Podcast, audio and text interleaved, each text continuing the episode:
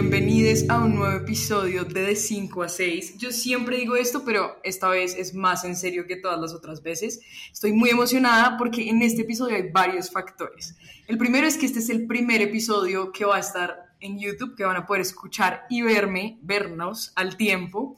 Eh, y es volver a mi fantasía de youtuber de 15, entonces estoy realizada. Y además de eso tengo una invitada muy aclamada, ni siquiera por el público, por mí. Bienvenida, María María, ¿cómo estás? Eh, gracias, me hubiera encantado que también fuera por el público, pero contigo ya me siento realizada. Muchas gracias por tenerme aquí. Eh, y porque son las 5 y 22, o sea, más cumplidas. Estamos. ¿Para, dónde? Estamos de 5 a 6, eso es, eso, es, eso es muy cierto. Bueno, oye, primero y antes que nada, quiero que te presentes para mi público, que estoy segura que mi público sabe quién eres, pero para el, el, la, el que no sepa, cuéntanos, preséntate, quién eres. Haz una breve, ¿sabes qué? Ni siquiera. Entremos a lo importante, listo, lo importante. Pronombre, signo y orientación sexual, eso es lo más importante. El resto no, no es tan importante. Bueno, eh, nunca me habían preguntado mi pronombre en ningún lado, o sea, esta es la primera vez.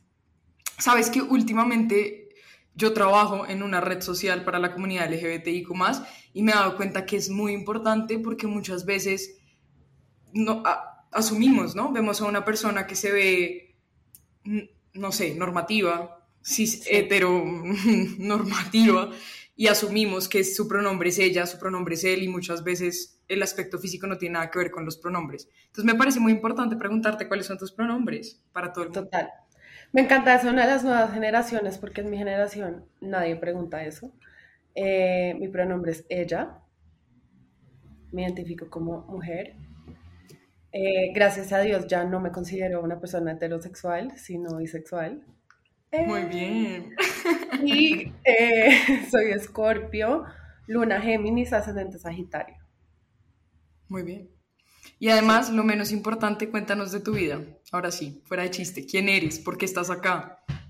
Bueno, em, soy psicóloga, pero realmente creo que en la universidad no aprendí casi nada, sino en mi vida y en mis experiencias es donde realmente he aprendido lo que predico hoy en redes, en mi podcast, en los espacios en los que tengo una voz. Y ya, me gusta mucho el feminismo, me gusta la sexualidad, me gusta la espiritualidad. Siento que eh, no me gusta mucho que me vean como un modelo a seguir o como un ejemplo, porque la verdad, entre más vivo y entre más eh, situaciones pasan en mi vida, me doy cuenta que no sé un culo de la vida y que no debería estar en esa posición de decirle a la gente qué hacer pero me parece valioso compartir mis experiencias y que la persona que se identifique o se relacione conmigo, pues la verga. De hecho, hay dos cosas que quiero decirte. La primera es que precisamente este podcast nació porque creo que uno aprende desde las experiencias. Yo no confío en la teoría. Yo puedo venir a decirte esto es, esto así, así, así, y hasta que tú lo ves y te das cuenta que otra persona experimenta lo que tú estás viviendo, es ahí donde aprendes. Y lo otro que quería contarte era que últimamente ha surgido mucho en las conversaciones que tengo con mis amigues y es chistoso porque estamos hablando de masturbación y estamos dándole a, la idea, a lo que queremos y la otra persona siempre me dice, yo quiero este vibrador que María María mostró en sus redes. Entonces, si yo tuviera que asociarte con una palabra, no mentiras, pero sí, todo el tiempo, ese, ese, es el tema. Entonces, cuando estaba planeando que íbamos a hablar tú y yo en este episodio, creo que coincido mucho en un momento en mi vida en el que me he dado cuenta la importancia de construir todo, especialmente el sexo. El sexo es de esas cosas que te digo, la gente cree que lo tiene definido perfectamente y que tiene muy claro lo que es, y yo no tengo ni idea de qué es y tengo una vida sexual activa. No tengo ni idea de qué es y todos los días deconstruyo qué me gusta, qué le gusta a mi pareja. Por eso, en este podcast te pedí, en este episodio, que trajeras algunas cosas que has deconstruido en el sexo porque me parece muy válido y estoy segura que si alguien alguna vez pensó que era blanco y negro, se va a dar cuenta con esto que probablemente es gris.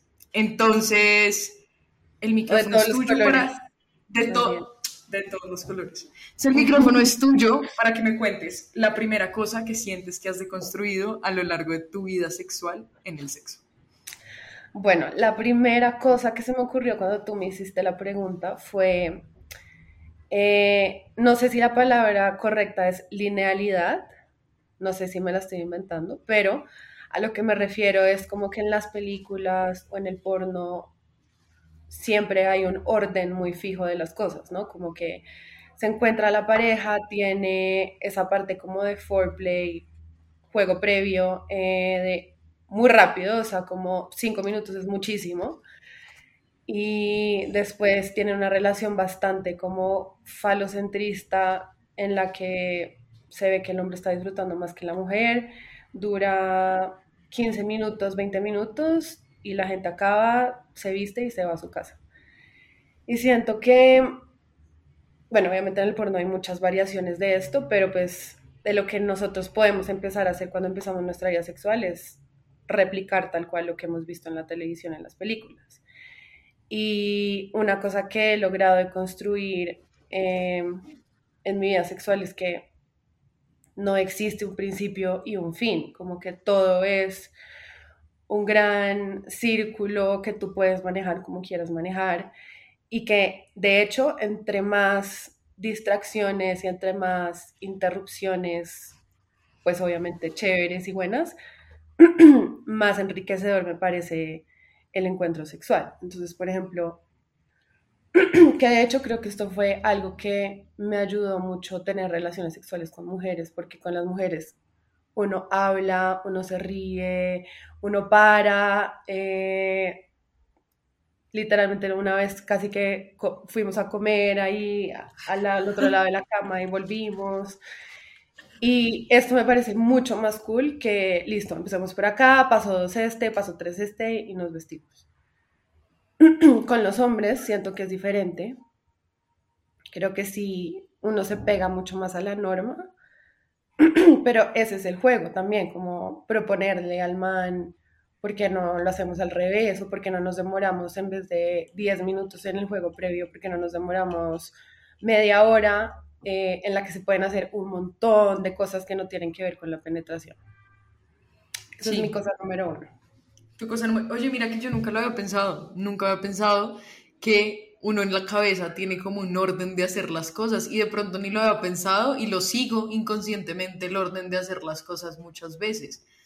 No lo había pensado. Muy bien. Además, esto, siento que esto es muy valioso porque siento que yo voy a dar mi opinión desde el lado de yo soy bisexual, pero siempre me río y digo que ejerzo como lesbiana y en el mundo sexual solo ejerzo como lesbiana, nunca he tenido relaciones con un hombre.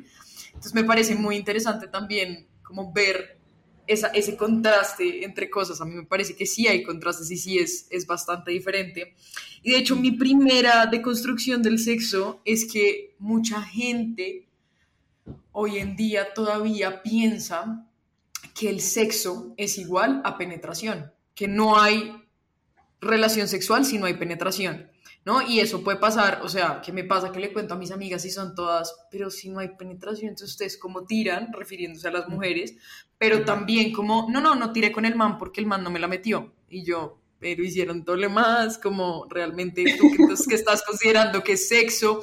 Y creo que hay un problema, además de que entonces tienes esta presión de si quiero tener sexo con alguien, necesito que me penetren, también está el problema de que ese concepto de penetración no, o sea, no estoy hablando de penetración solo como de el miembro masculino, sino de juguetes, de lo que sea, mucha gente no puede. Entonces a mí me costaba mucho trabajo porque, por ejemplo, yo no puedo tener penetración. Entonces, si yo asociaba el sexo a tener penetración, pues nunca iba a tener sexo. Entonces, en realidad, como, como, como, como es la situación. Y eso pasa con mucha gente que no puede tener penetración o que no le gusta tener penetración. Entonces creo que abrirnos a entender que el sexo va muchísimo más allá que la penetración y que hay mil cosas atrás de eso, creo que también es como, como que le quita a uno también un peso, ¿no sientes? Sí, sí, siento. Yo creo que además, eh... ¿por qué te burlas? Sí, sí, siento. No, me alegro que lo sientas. Yo siento que... Mm, Es que el sexo, como tú decías al principio, es algo tan amplio y que tenemos como tan encasillado en varias cosas que, que eso lo hace ser más complejo del otro lado, el lado malo. Por ejemplo, la parte de la virginidad o la parte de los abusos sexuales o la parte de, no sé, como que por el simple hecho de que te penetraron puede llegar a considerarse o no un abuso sexual que me parece súper peligroso y violento. O solamente perdiste la virginidad o no la perdiste porque te penetraron o no te penetraron. Y es como que estamos tan encasillados en eso que tú dices que no nos damos cuenta que, por ejemplo, yo siento que perdí la virginidad antes de realmente decir que perdí la virginidad. Una vez que fui a cine y hicimos de todo, menos, bueno, sí hubo un poquito de penetración, pero como literal un centímetro porque ahí no perdí, porque digo que ahí no perdí la virginidad, seguramente porque me daba pena decir que fue en cine, me daba pena la persona con la que lo hice, me daba pena haber sido tan chiquita, ¿sí me entiendes? Mm. Entonces, sí, complejo, es complejo. Sí, sí, creo que eso es algo que obligatoriamente tenemos que empezar a, a deconstruir. Y otra cosa que nunca he pensado es eso, es como existen muchos abusos sexuales que puede que no tengan penetración y siento que ponerle eso de penetración es decirle a la persona no te creo, no, no te abusaron porque no te penetraron, entonces ¿por qué estás diciendo? Uy, eso es un mundo muy, muy amplio, muy amplio. Bueno, segunda cosa que has deconstruido tú en el sexo. Bueno, la segunda es em, esto que te decía ahorita del falocentrismo, como que me pongo a mí como ejemplo porque pues es mi experiencia. Eh, yo desde que perdí la virginidad hasta los siguientes como seis años de vida sexual, como que estaba demasiado enfocada en cómo la estaba pasando el hombre. Si él la estaba pasando rico, yo también. Si él estaba pasando como un culo, yo también. Y es como esto que nos enseñan de que hay que complacer a la persona con la que estás y ponerte a ti de segundas. Y lo que he construido a lo largo de los años es básicamente yo soy la protagonista de este encuentro sexual. O sea, si yo no lo estoy pasando rico, apague vámonos. Y si él la está no pasando rico, pues ya está como en su, es su responsabilidad comunicármelo, pero yo no tengo por qué estar enfocada y concentrada solamente en el placer de él. Entonces, ha sido muy interesante hacer ese trabajo de, que además es, siento que es mindfulness al final, porque en verdad estar concentrada en el sexo es muy difícil, como que tú estás pensando en mil, mil cosas. Yo a veces me puedo pensar como, bueno, ¿qué estoy pensando en verdad? Y estoy pensando como que voy a almorzar, o mañana que, donde, a qué horas me voy a ver con mis amigas, o dónde es la fiesta. Y es como, no, a ver, un segundo, y volver a enraizarte em, en las sensaciones, en si te está gustando, en si te aburriste y quieres cambiar de posición, en si estos movimientos sí, no y volver la atención en uno y en el placer propio, que yo creo que igualmente si cada una de las personas que están en la relación sexual se concentra en su propio placer, al final sí o sí, como que hay match, porque pues si yo estoy disfrutando, soy capaz de darte a ti también. Entonces, sí, quitarle la atención a básicamente el hombre. Yo te iba a preguntar algo que yo he aprendido por el porno, por las películas que se suben de tono y de pronto por alguna que otra experiencia que han tenido mis amigas. Y es que mucha gente dice que el sexo heterosexual, y yo también lo pienso en, las cosas que he visto, está muy hecho para el placer del hombre. ¿Tú, ¿Tú, crees que esto es cierto? O sea, como que yo, yo siento que en cierta forma sí lo es, por lo que yo he aprendido, sin embargo, yo nunca he tenido relaciones sexuales con un hombre y creo que decir eso de forma genérica es como generalizar a todos los hombres, pero siento que muchas veces eso pasa. Si es cierto, no es cierto. Sí, me gustaría pensar que cada vez es menos cierto, porque cada vez hay manes más deconstruidos y viejas más empoderadas en poder hablar y decir y comunicar. Ya no se están quedando tan calladas, ya no son tan complacientes.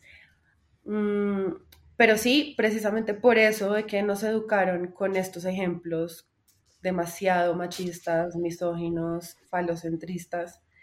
Em, el sexo se veía como que la mujer tenía que complacer al hombre por encima de su propio placer. Yo lo que he visto a lo largo de mi vida sexual es que al principio 100%, 100% era así.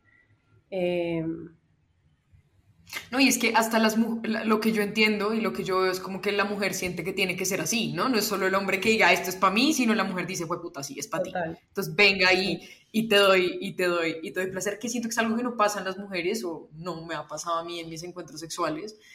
Y eso me parece, sí, eso me parece interesante como también de construirlo y lo que tú dices, como porque es que yo me da mucha risa cuando mis amigas llegan y me dicen, como es que el man me hizo venir, así como con una emoción que yo digo, como así, pues es que no entiendo, entonces como el man me tocó y me gustó, yo como, pues marica, esa es la idea, ¿no? Como, porque pues yo no, mis encuentros sexuales no son a que tú solo tócame a mí, yo solo, sí, como es algo como más equilibrado.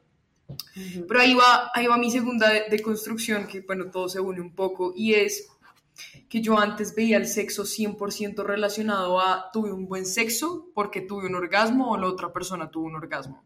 Yo también iba a decir esa. ¿Qué tal la conexión?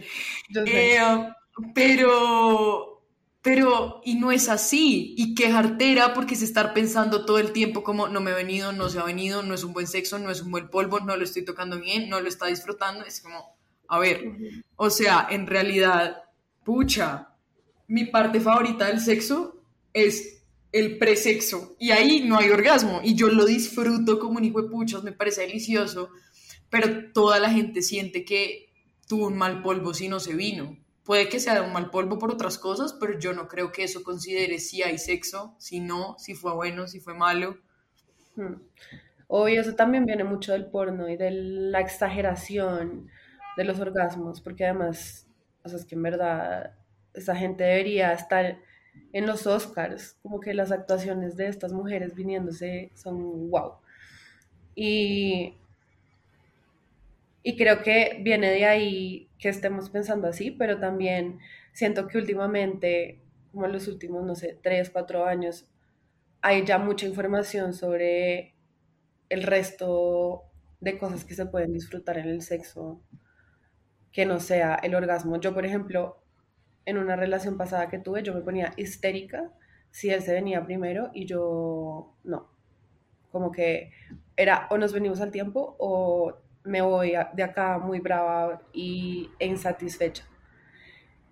Y me he logrado de construir como persona y siento que cuando uno le quita la presión al orgasmo y uno le quita la presión a tener que llegar además al tiempo, que es una cosa que se da en un porcentaje muy bajo, se disfruta 800 mil veces más, hay una conexión mucho más fuerte, porque es que la conexión no es solo eh, lo que se siente físicamente, sino como esa parte espiritual, que es lo que voy a hablar ahorita también, que yo siento que esa parte espiritual se como que explota cuando estamos concentrados en, no sé, en qué, qué tan rico es este beso, cómo siento tu mano en la parte del cuerpo que sea.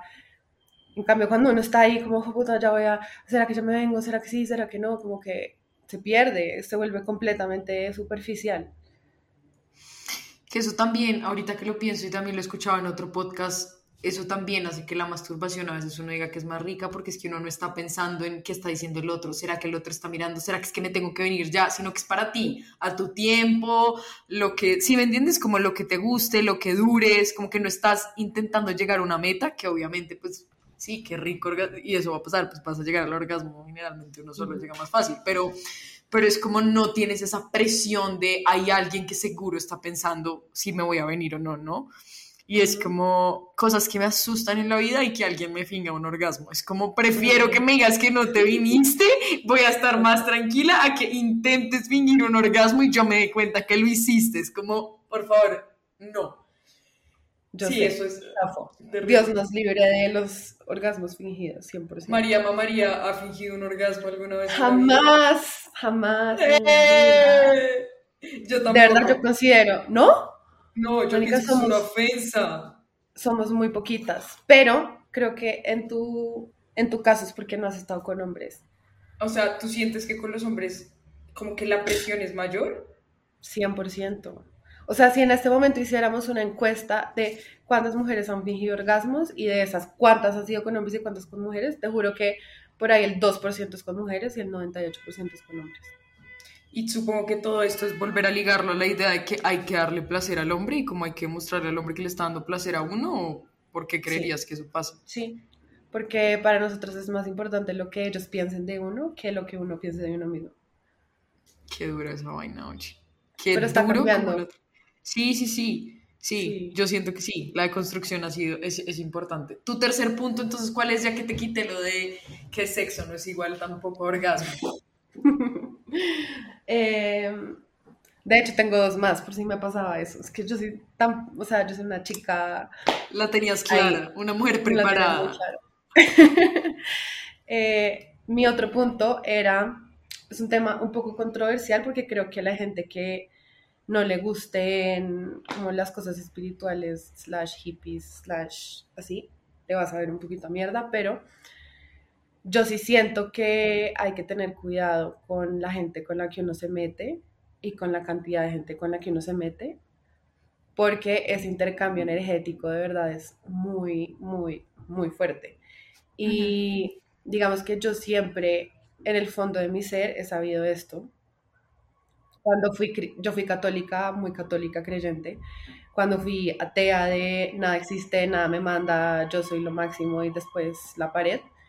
Em, y ahora, que es como una espiritualidad mucho más libre y fluida, como que siempre ha estado en el fondo de mí que hay que tener cuidado y no se puede ser tan, ¿cómo se dice? Como, Relajados, negligentes. Negligentes. ¿Qué tal, la palabra? Crack con eso, que digamos, tuve un conflicto muy grande con el feminismo en, en su momento y este tema, porque cuando tú llegas al feminismo, te empiezas a dar cuenta, te empiezan a bombardear que tu sexualidad libre tal vez quiere decir que te puedes meter con un, dos, tres, cuatro, cinco, seis, nadie te puede decir nada, nadie te puede decir perra, nadie te puede decir nada porque tú eres libre, tú haces lo que quieres. Y sí, obviamente eh, cada quien hace lo que quiera con su cuerpo y con cuantas personas quiera, pero sí creo que sí creo que es muy peligroso eh, no escoger bien con quién meterse uno. Y es tan sagrado como lo que tenemos por dentro, nuestra energía, nuestro... O sea, es que en verdad el cuerpo sí es un templo, yo sé que suena hiper cliché, pero somos personas muy sagradas. Y hay gente que no está a ese nivel y que te chupa absolutamente toda tonería. Y a mí me pasó, ah, creo que era como 2019, que yo estaba muy entusada, muy, muy, muy. Y, o sea, hice y deshice con todo Bogotá. Y una de esas personas era una persona que yo en serio me tragué demasiado de él. Y él no, pues como que él me tenía ahí porque sabía que yo estaba ahí. Y energéticamente hablando, yo creo que él es un vampiro. Pues como que literalmente me drenó tanto, tanto, tanto que me dio, me enfermé muy denso. Me dio una amigdalitis que tú dices como, hay amigdalitis X, cero grave. Hice resistencia a tres antibióticos, a la penicilina. Me hospitalizaron 10 días porque no me pasaba ni la saliva. O sea, fue muy grave y muy traumático y echando cabeza después, ya cuando estaba bien, yo dije como fue 100% de esta persona. Y el sexo era, o sea, como que era feo, como que yo nunca me sentía bien después y yo sabía que la estaba cagando. Entonces, em, he construido la idea de que vale verga, eh, me meto con todo el mundo, no, como que ya siento que es algo demasiado sagrado. Es que eso que dices es muy cierto, como que yo siento que el sexo, además de ser como un, un momento de, yo sí lo veo como algo de mucha, como de apertura y para mí es algo, o sea, para mí es muy difícil tener relaciones sexuales por muchas cosas que han pasado en mi vida, pero es extremadamente difícil, entonces para mí cuando yo me abro con una persona es una vulnerabilidad gigante en la que uno está sí, yo, yo me siento tan vulnerable que si alguien llega con mala energía, como intentando algo diferente a uno, no está tan, sí, como para mí, eso también es muy cierto. Y de hecho alguna vez lo hablé con alguien, como la importancia también de limpiarse energéticamente cuando ese tipo de cosas pasan. Em, yo tenía otra que no era tan espiritual, entonces voy a quedar como científica. Pero hace poquito estaba escuchando un podcast de sexualidad y una de las dos hosts, una vieja churrísima además, dice como que toda su vida, pues en todas sus relaciones sexuales, nunca había podido venir, o sea, nunca había podido hacer que su pareja la hiciera venir y que siempre tenía que sacar su vibrador y que sus parejas estaban bien con eso. Y yo dije, ¡Ah! porque para mí siempre fue como, no, ofensa si la otra persona siente que no te va a hacer. Qué estrés, porque pusimos las mismas cosas. Yo también Tú también pusiste esa. Es como uno siente que obligatoriamente la otra persona tiene que saber cómo hacerlo venir a uno y es como, no, no, porque además, y esa se junta un poquito con, con, otra que también había pensado, y por, sobre todo en las mujeres, y es esa vaina de que todo el mundo dice como, no, es que el sexo entre mujeres es mejor porque las mujeres conocen su cuerpo, entonces van a saber qué hacer con la otra. No, no, mira, en mi vida sexual yo me he dado cuenta que a todas las mujeres realmente nos gustan cosas diferentes. O sea, no es como que un, dos, tres, este es tu punto de la vagina, aquí te vas a venir. No. O sea, todas nos gustan cosas diferentes, entonces realmente puede que el sexo sí, sí, el sexo sí, yo creo que es mejor entre mujeres, pero no creo que sea porque yo conozco la cuca y sé dónde tocarte, sino es como porque realmente yo, como hay comunicación y cosas así, porque realmente y, y, la sexóloga también decía como que hay muchas veces que uno sabe que la persona lo está tocando a uno y que eso no lo va a llevar a uno al orgasmo, pero a uno le da tanta pena decirle a la otra persona como no, mira, es más a la izquierda, más a la derecha, que ahí entra otro tema re grande que ahorita te dejo hablar y es la comunicación. Toda la vida nos han enseñado que tenemos que tener vergüenza. ¿Cómo vamos a entablar una comunicación en el sexo de que nos gusta y que no, si hoy en día todavía a los niños de 15 les da risa decir pene y vagina. Es como, ¿en qué sociedad está? Y eso es súper perjudicial después para tener relaciones sexuales deliciosas. Es, es como, entonces ya puedes hablar, ya puedes hablar. Me interesa. dichosa, dichosa oyéndote. Eh, sí, eso también tiene mucho que ver con lo que dije al principio, principio, que era que parecemos replicando esas películas, esas escenas eh, en las que tú nunca ves que la mujer le está diciendo como, o bueno, hombre, mujer, lo que sea, nadie se está diciendo, oye, no, así no me gusta, oye, mejor intentemos esto. Nadie, o sea, son dos, son dos personas calladas tirando por 20 minutos, listo, chao.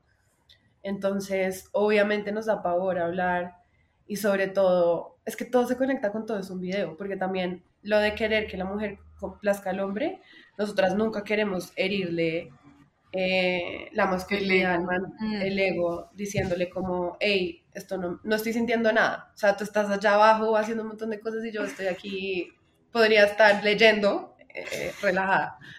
Entonces, sí creo que la comunicación, o sea, demasiado, demasiado clave para tener relaciones sexuales ricas, como dijiste tú. Y entender que no, como que de verdad hoy en día hay tantas cosas para tener buen sexo que nos da tanto tabú, ¿no? Hay como demasiado tabú alrededor de decirle a tu pareja que quiere sacar un vibrador mientras tiene... A mí todavía me cuesta y yo intento que no me cueste porque es como que estúpida, porque me daría duro pedirle a mi pareja que usemos un vibrador, porque ¿qué pasa?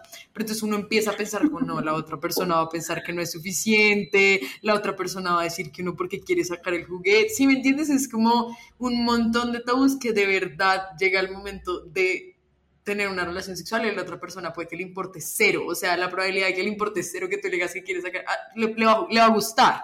Entonces, como los, los, iba a decir pajazos, pero quiero ser una persona más profesional, como las, las ideas que nos metemos en la cabeza, es como ahí tú mismo estás, estás destruyendo tener unas buenas, como buenos polvos, pues.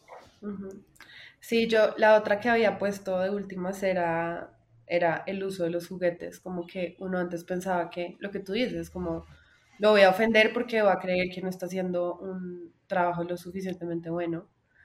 Si a alguien le pasa acá, o sea, mi consejo para esos momentos es como no traten de no sacar la bomba durante la relación sexual, sino se habla antes que fue lo que, o sea, yo al principio hacía eso, yo decía como, me importa un culo, lo voy a sacar y la gente sí era un poco como, ah, ¿qué está pasando?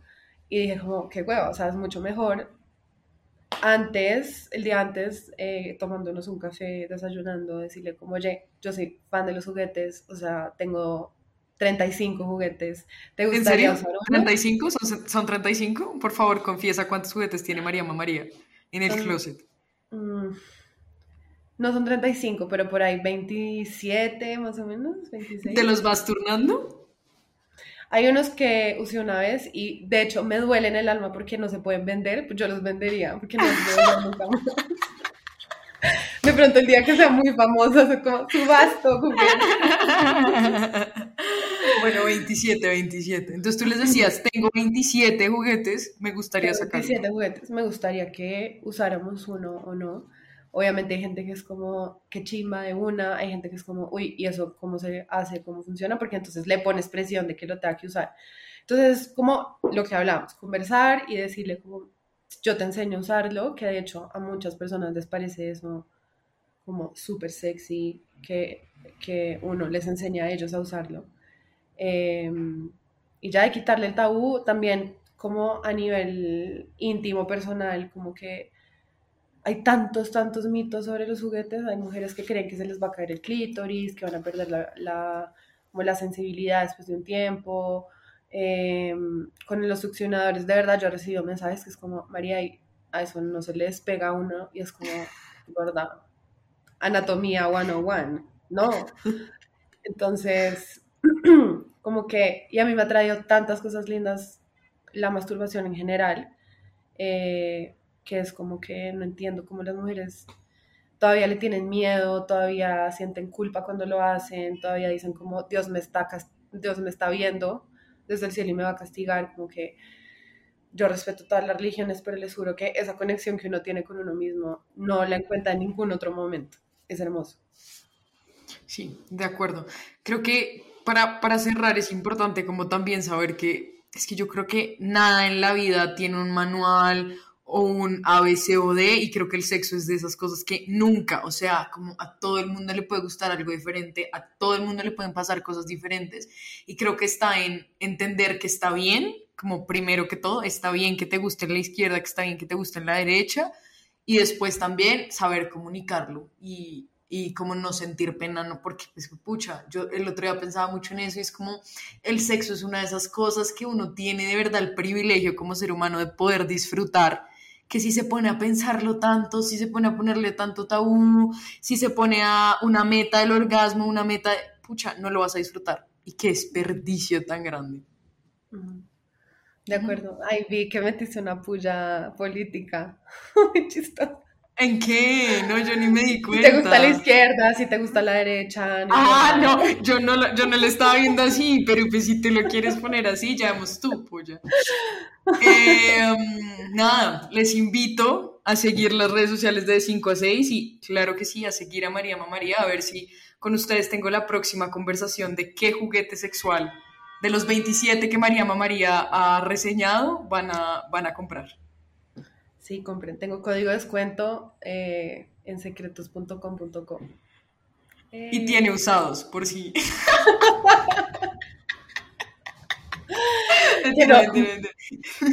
no bajan de un millón, por si hay alguien interesado. Sí, exacto. Porque tuvieron un uso previo de valor. De eso es todo, eso es todo. Muchas gracias por haber venido y aceptar mi invitación. Te espero aquí. Coge un taxi y nos vemos. Bueno, ya voy para allá. Gracias por tenerme aquí. Me siento demasiado honrada de ser la primera eh, mujer de ah. video que hay en el podcast. Me tocaba buscar a alguien linda, ¿sabes? Como que se vendiera. Muchas gracias. Me puse rojo. Bueno, ya nos vemos. Un beso a todos y nos vemos en un próximo episodio de 5 a 6. Chao. Chao.